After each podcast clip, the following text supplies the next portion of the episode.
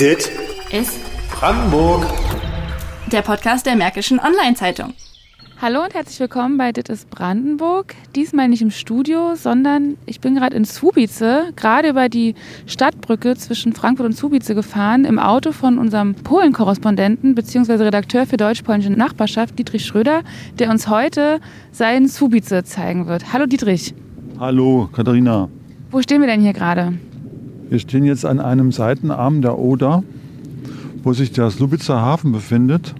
Also vom Frankfurter Hafen ist nicht mehr viel übrig geblieben.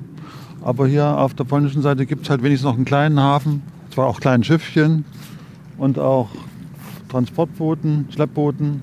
Aber man sieht zumindest die Beziehung der Stadt zum Wasser.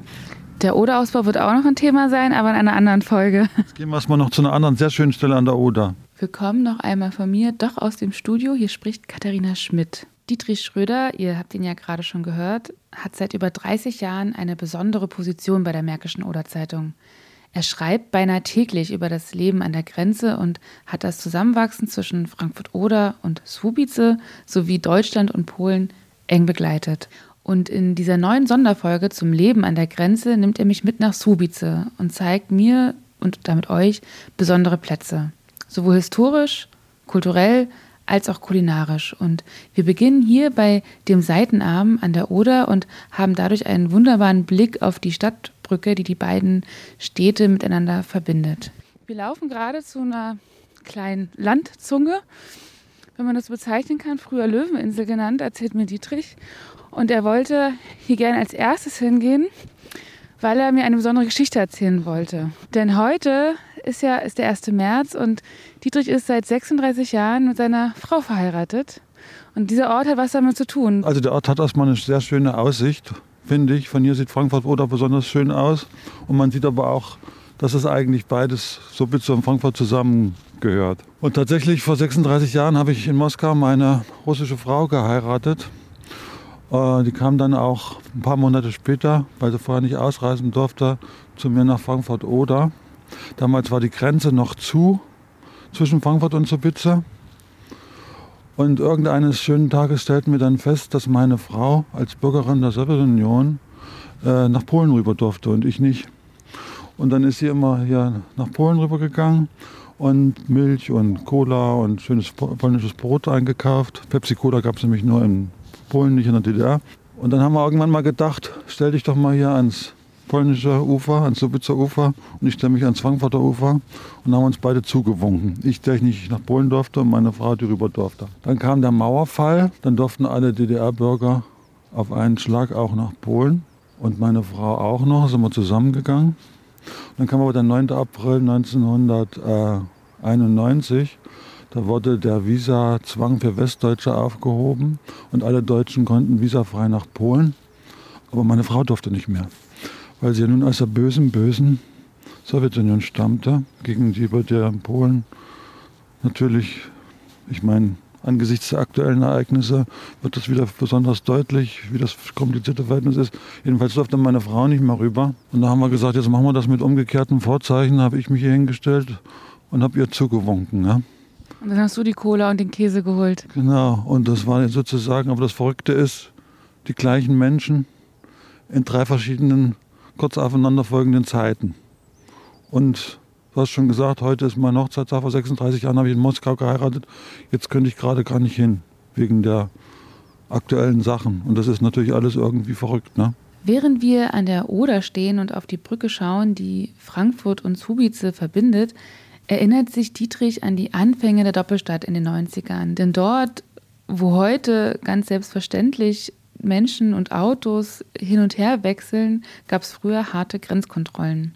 Und das war ja am Anfang äh, meiner Reporterzeit auch so die Schwierigkeit, sozusagen den brandenburgischen Lesern klarzumachen, dass es auf Dinge, die aus deutscher Sicht nahezu eindeutig äh, erschienen, auch eine völlig andere Sichtweise gibt. Ja? Also wir sind ja Nachbarn, das wird sich nicht ändern und deswegen müssen wir auch irgendwo den, die Blickweise der Nachbarn berücksichtigen.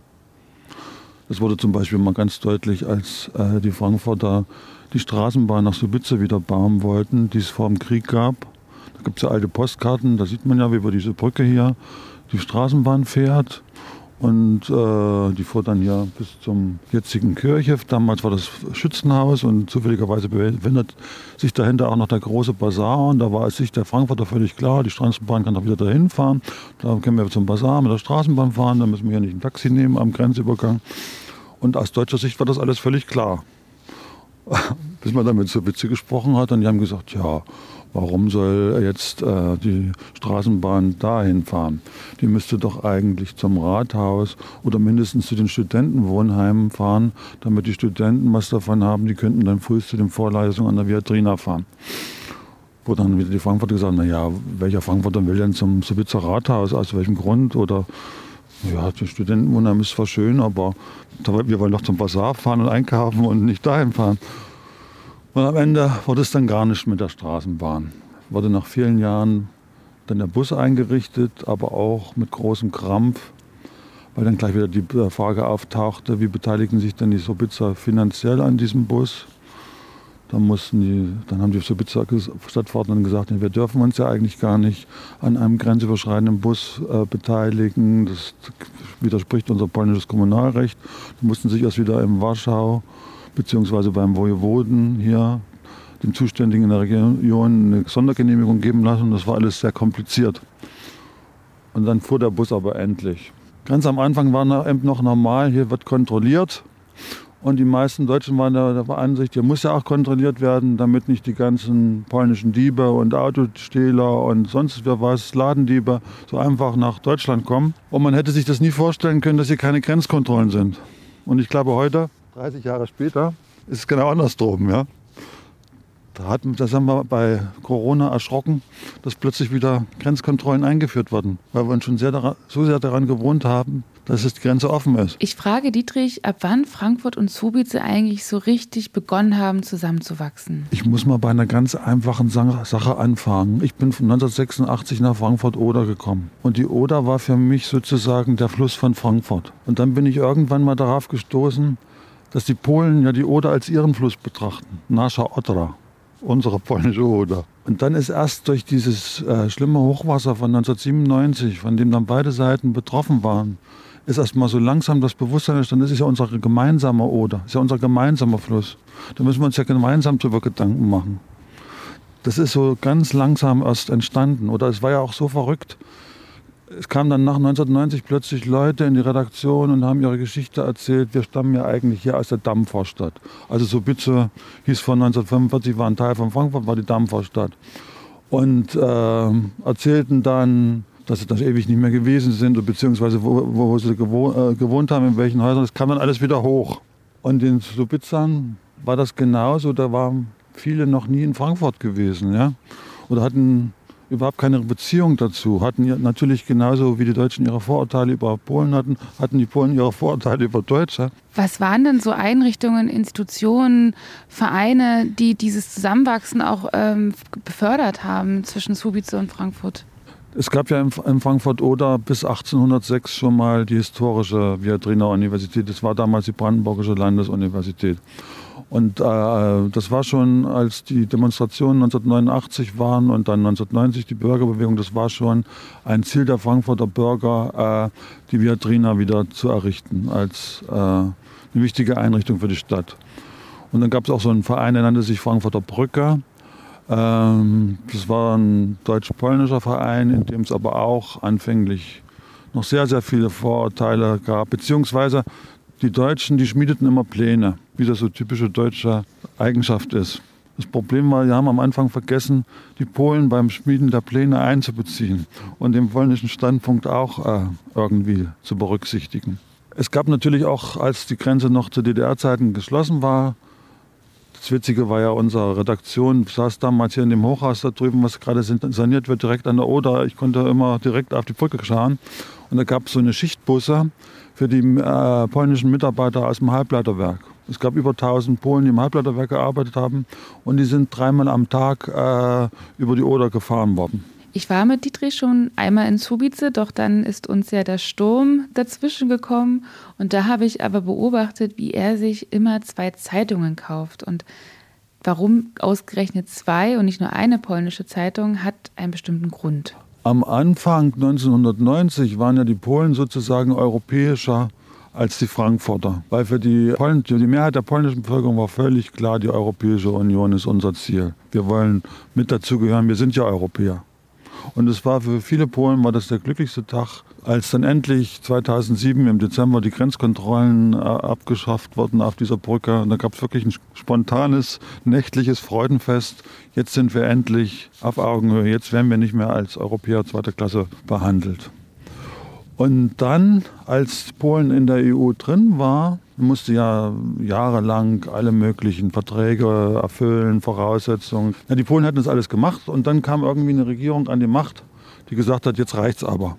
Jetzt wir aber unser Polnischsein wieder hervor. Jetzt wollen wir mal wieder wirklich selbstbewusste Polen sein und uns nicht von Brüssel vorschreiben lassen, wie wir es uns früher von Moskau vorschreiben lassen mussten, wie wir zu leben haben. Allerdings äh, übertreibt halt äh, die PiS-Regierung dabei.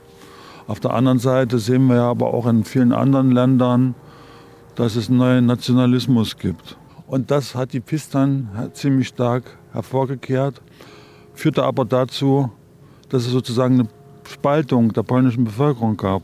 Deswegen kaufe ich mir auch zwei Zeitungen. Die eine ist die Zeitung Gazeta Polska von der PiS-nahen äh, Redaktion und die andere ist die Gazeta Wyborcza. Das ist die liberale Zeitung, die auch äh, absolut für den EU-Beitritt gekämpft hat und für Europäisierung und für deutsch-polnische Beziehungen, deutsch-französische Beziehungen, äh, deutsch-polnisch-französische Beziehungen.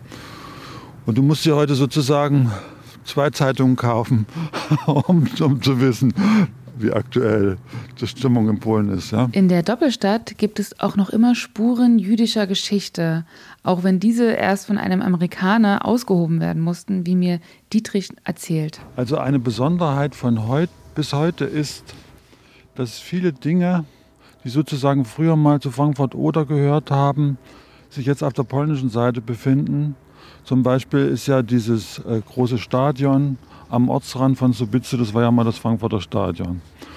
Und gleich hinter dem äh, Stadion befindet sich auch äh, der jüdische Friedhof von Frankfurt-Oder, der eine ganz große Tradition hat, der aber nach 1990 als ein deutscher Friedhof in Polen erstmal eingeebnet wurde. Wie viele Erinnerungen an die Deutschen damals zerstört wurden. Und das Verrückte ist, wir stehen ja immer noch hier an der Oder und auf den Oderbuhnen. Als ähm, vor drei Jahren das mal so sehr trocken war und die Oder fast ausgetrocknet war, da haben wir tatsächlich mit einem Regionalforscher aus äh, Frankfurt-Oder auf den Buhnenspitzen äh, Grabsteine von den jüdischen äh, Grabdenkmälern gefunden, weil nämlich äh, diese, diese, diese, diese Steine von dem jüdischen Friedhof, die wurden zum Teil zur Verstärkung der Buhnen verwendet. Der jüdische Friedhof ist dann sozusagen auf Initiative eines Rabbiners aus New York wieder eingerichtet worden. Weil der beschäftigte sich mit einem berühmten Rabbiner namens Theomin, der im 18. Jahrhundert in Frankfurt-Oder tätig war, der übrigens auch aus der heutigen Ukraine stammte. Es schließt sich immer wieder hier irgendwo der historische Bogen. Und der hat Kommentare zu den jüdischen Speisegesetzen geschrieben, die ganz wichtig sind. Und dieser Rabbiner aus New York, der hatte dazu promoviert, zu diesem Rabbiner Theomin. Und war dann darauf gestoßen, dass dieser Theomin hier in Subice begraben ist. Und damals war da sozusagen das alles noch überbaut, da war sogar eine Gaststätte.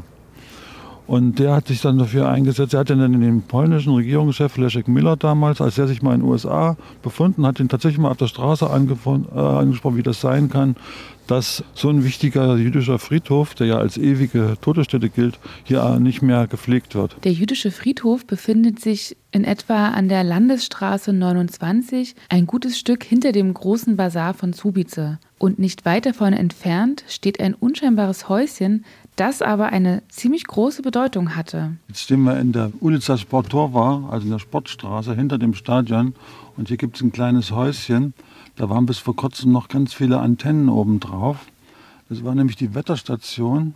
Und zwar nicht nur die Wetterstation von Subice, sondern auch die Wetterstation von Frankfurt. Da wurde noch mindestens 25 Jahre nach der Wende äh, wurde das Frankfurter Wetter, also überall hingemeldet wurde, das wurde hier in Subice gemessen.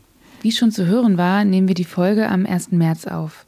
also nur wenige Tage nachdem Russland die Ukraine angegriffen hat. Das hat natürlich auch uns auf die Stimmung gedrückt, aber Dietrich hat mich dann zu einem besonderen Ort in Swobice geführt. Wir stehen jetzt, äh, wir sind jetzt etwas tiefer reingefahren nach Swobice und stehen äh, vor einer Kirche mit vielen goldenen Kuppeln. Und Dietrich wird mir jetzt sagen, was das für eine Kirche ist.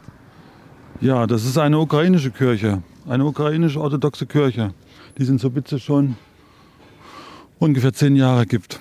Angesichts der aktuellen Ereignisse natürlich besonders beeindruckend, aber ein Beleg dafür, dass schon seit vielen Jahren Ukrainer nach Polen ausgewandert sind. Was hat das auch für dich selber eine Bedeutung? Also diese bist du hier öfter? Ich glaube, du bist ja nicht jetzt nicht ukrainisch-orthodox, oder?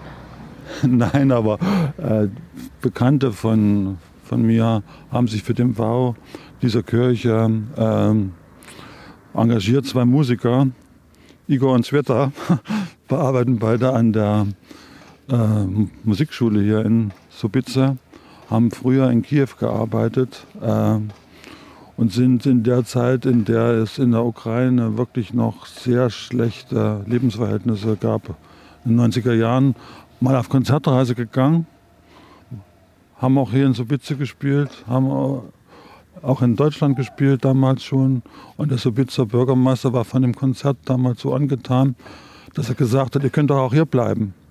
Und das ist dann sogar schon wieder ein Bogen noch weiter zurück in die Geschichte, weil ja ein großer Teil von den Polen, die nach 1945 hier in die deutschen Gebiete gekommen sind, die stammen ja ursprünglich aus den polnischen Ostgebieten, die heute in der Ukraine oder in Belarus leben.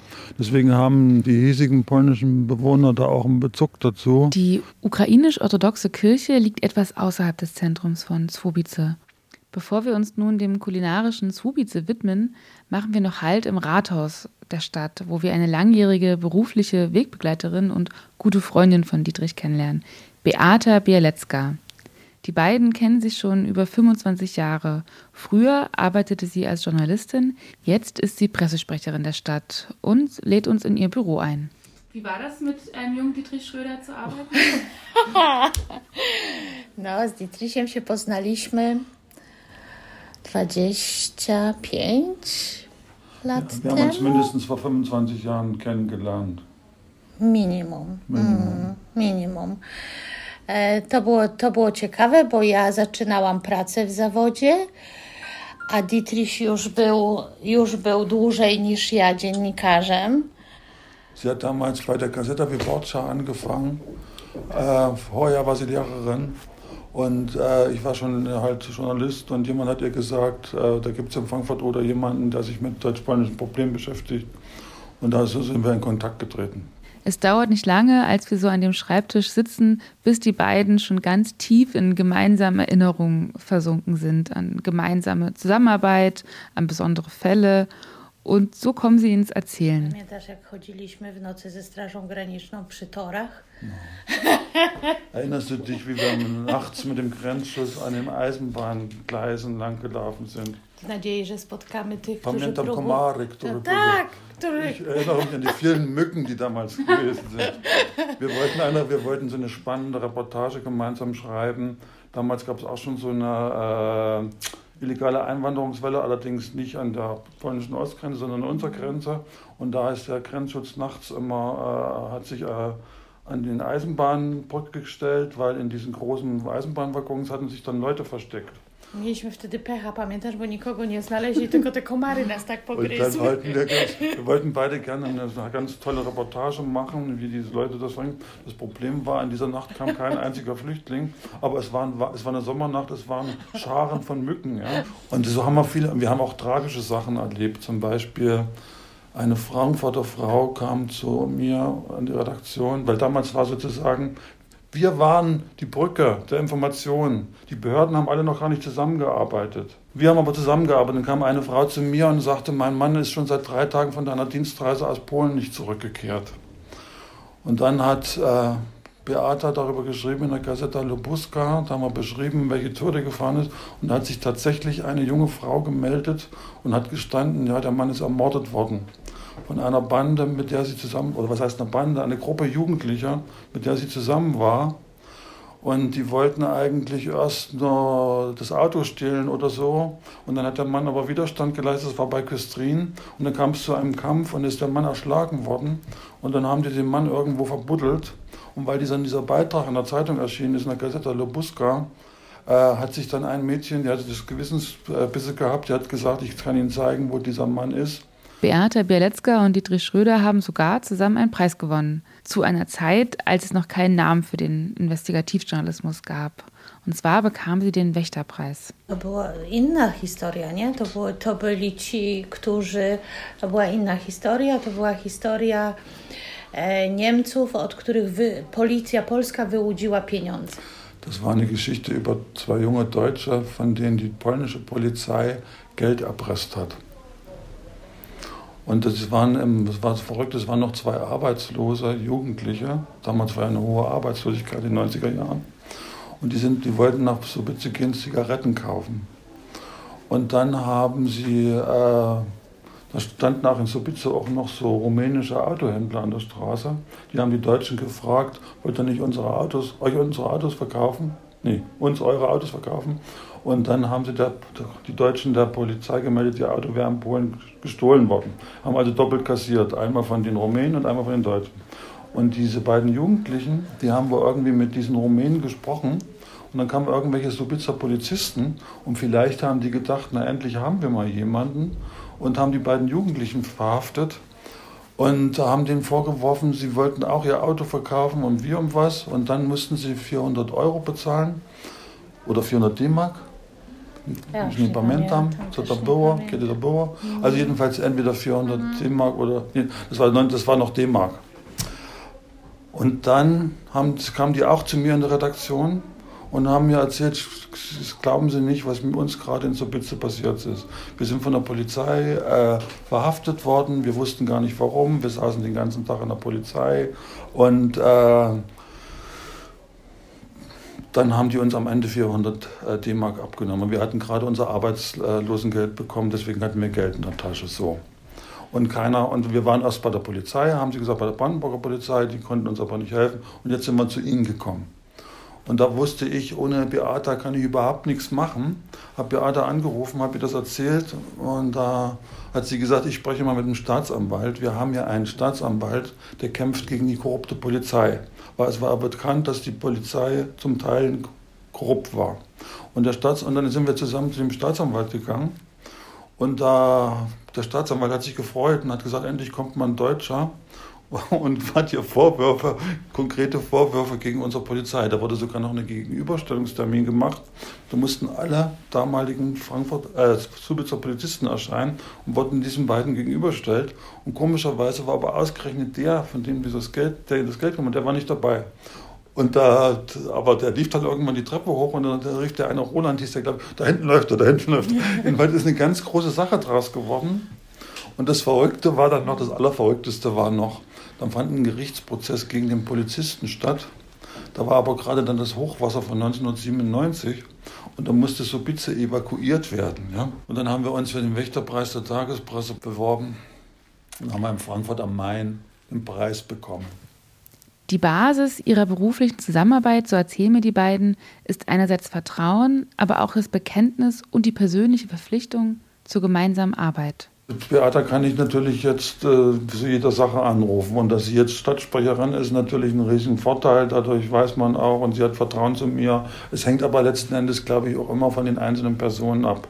Das Wichtigste ist das Vertrauen zwischen den Menschen. Die müssen, und wir müssen noch ein gemeinsames Interesse haben. Und das Verrückte war ja damals auch immer, der Anruf, hilf mir mal, der kommt ja immer, wenn du gerade keine Zeit hast. Du musst, du musst aber, dann musst aber bereit sein, dafür Zeit zu haben. Weil du willst das nächste Mal auch was von ihr. Oder ich will das nächste Mal auch was von ihr. Und sie hat in dem Moment auch gerade keine Zeit. Aber wir waren eben beide bereit, wir machen das jetzt, weil wir wussten, das ist ein gegenseitiges Geben und Nehmen. No przede wszystkim tak Und ważne oft hat sie mir auch, ich habe auch oft so Beate angerufen, zum Beispiel, als der polnische Papst gestorben ist. Das war an einem Wochenende. Und dann brauchte ich auch für die Montagsausgabe einen schnellen Bericht, wie fühlen sich eigentlich die Polen. Und da hat mir halt Beata ihre Gefühle beschrieben. Ja? Und das konnte ich dann eben, konnte ich, man musste ich nicht immer den Namen nennen, aber dann konnte ich, da hatte ich halt einfach auch einen Zugang zu den wirklichen Empfindungen äh, der Polen gehabt. Ja? Also hat sie mir zum Beispiel gesagt, es war für sie, als ob die Zeit stehen geblieben wäre. Ja? Also ein großer Moment, da war hier, waren ja alle wie gelähmt. Oder dann gab es ja dann auch diesen Flugzeugabsturz in Smolensk, wo der polnische Präsident äh, Lech Kaczynski und viele andere abgestürzt sind. Da war auch, brauchte ich auch, dann brauchst du halt so Empfindungen auch, ja. Mhm. Und dann brauchst du auch jemanden, der dir dann wirklich so sagt, was los ist, ja. Und dieses Vertrauen, das ist zwischen Frankfurt Oder und Sobitze gewachsen und vorhanden. Aber wenn ich jetzt mal ein bisschen weiter ins Land in Polen was möchte von Behörden, dann ist durch diese PiS-Regierung da schon so ein Misstrauen wieder entstanden. Da ruft ein Deutscher an, da müssen wir aufpassen, was wir dem sagen. Also da waren wir vor zehn Jahren viel, viel besser. So, und wie versprochen wird es zum Schluss nun kulinarisch. Wer also ein ruhiges Plätzchen sucht und auch gern Fisch mag, für den hat Dietrich folgenden Tipp. Also ich glaube, Geheimtipps an Gaststätten und Kneipen so gibt es eigentlich nicht mehr, weil da haben die Deutschen schon alles ausgekundschaftet. Aber wenn ich mal Ruhe haben möchte, dann fahre ich hier zur Villa Duciak. Da sitzt man halt schön am See, kann auch Fisch essen, der zum Teil auch aus den Seen ist, weil hier sind so eine Fischaufzuchtgewässer. Und das Gute ist, man kann nach dem Essen einmal rund um den See laufen, äh, statt einem Verdauungsschnaps. ja, guter Witz. Die Villa Duciak liegt nicht weit vom Stadion von Subice entfernt. Dietrich und ich entscheiden uns aber an diesem Tag für etwas Süßes. Wenn ich mal ein bisschen Zeit habe, ja. Muss ich auch nicht immer meinen Kollegen Bescheid sagen, dass ich nach dem offiziellen Termin noch mal schnell hier im Café Schabinski ein schönes Stück Kuchen esse. Ja. Was sind denn noch so äh, ähm, kulinarische Tipps, die du für Subice für unsere Hörer hast, auch wenn es keine Geheimtipps mehr gibt? Naja, es gibt halt wirklich äh, die typische polnische Küche äh, in diesem Restaurant Koliba, wo wir neulich waren. Das ist also ein bisschen angehaucht von den Goralen, von dem äh, im Südosten Polen lebenden Bergbevölkerung und hat auch so einen rustikalen Stil. So etwas ähnliches gibt es auch am großen Bazar, so eine große Holzhütte. Da ist natürlich für Leute, die Fleisch mögen, äh, ganz angesagt. Ja, und dann gibt es auch noch den Irish Pub an dem großen Platz da in der Mitte. Da kriegt man schönes äh, Guinness-Bier, das trinke ich gerne. Oder auf dem Bazar gibt es auch, da kann man schön frühstücken. Ja? Da kriegt man schönes Rührei zum Frühstück und schön garniert. Also das, sowas habe ich auch gerne. Wenn man schon früh morgens mal irgendwo einkehren kann. Ja? Und es nicht ganz so teuer dann auch gleich ist. Ja? Während wir Rumkugeln und Karamelltorte essen, wird Dietrich aber etwas ernster. Auf positive Weise. Denn für ihn ist diese Nachbarschaft, die in diesen drei Jahrzehnten gewachsen ist, auf eine bestimmte Art ein Wunder. Ja, du hast mir ja vorhin mal gefragt nach diesen ganzen Problemen, die es am Anfang gegeben hat. Und ich habe eigentlich auch immer zu denen gehört, die in Kommentaren in der Zeitung so gedrängt haben, wir müssen doch viel schneller zusammenarbeiten und das muss alles noch viel besser werden. Und und heute bin ich aber froh über den Stand, was wir hier zwischen Deutschen und Polen am friedlichen Zusammenleben erreicht haben. Und angesichts dieses Krieges im Osten merkst du erstmal, wie, wie viel wert das ist. Ja? Dass hier zwei Völker friedlich zusammenleben. Man geht einfach über eine Brücke, ist im anderen Land, aber ist alles weiter normal. Ja? Und äh, ich finde, da ist schon sehr viel erreicht worden. Du hast das ja als Wunder bezeichnet, ne? Naja, ich sage mal, das Wunder ist, besteht darin, dass diese Stadt an der Oder im Folge eines schlimmen Krieges 1945 geteilt äh, wurde. Und jetzt wächst sie als deutsch-polnische Kommune wieder zusammen, als deutsch-polnischer Organismus. Das ist, das ist wirklich ein Wunder. Und das war die vierte Folge unserer Grenzregion-Reihe. In den verbleibenden zwei Folgen schauen wir uns einerseits die vertrackte Situation des Oder-Ausbaus an, andererseits gehen wir einem Thema nach, das schon vor dem Russland-Ukraine-Krieg besonders aktuell war und es nun auch bleibt, die Situation von Geflüchteten zwischen den Grenzgebieten. Ich verabschiede mich an dieser Stelle und hoffe, ihr habt ein paar Ideen für euren nächsten Subice-Trip mitnehmen können. Bis dahin und auf Wiederhören. Dit ist Brandenburg. Der Podcast der Märkischen Online-Zeitung.